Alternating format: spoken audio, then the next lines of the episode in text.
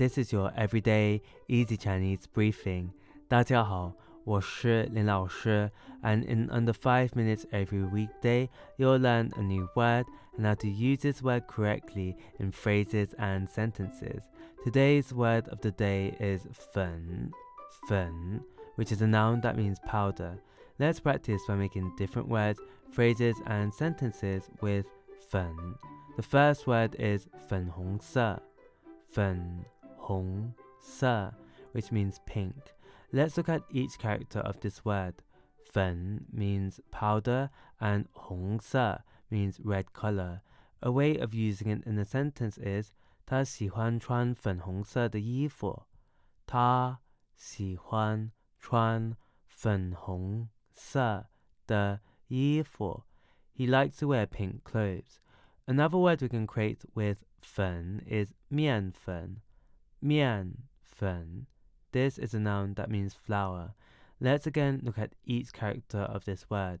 Mian means noodle and fen means powder. A way of using it in a sentence is 他正在厨房里用面粉做蛋糕。他正在厨房里用面粉做蛋糕。 He's using flour to make a cake in the kitchen now. Finally, we can create the word 粉丝,粉丝, which means fans. A way of using it in a sentence is 这位明星有很多忠实的粉丝。这位明星有很多忠实的粉丝。This celebrity has many loyal fans. Today we looked at the word 粉, which means powder, and we created other words using it. These are 粉红色 pink, 面粉 flour, and 粉丝 fans.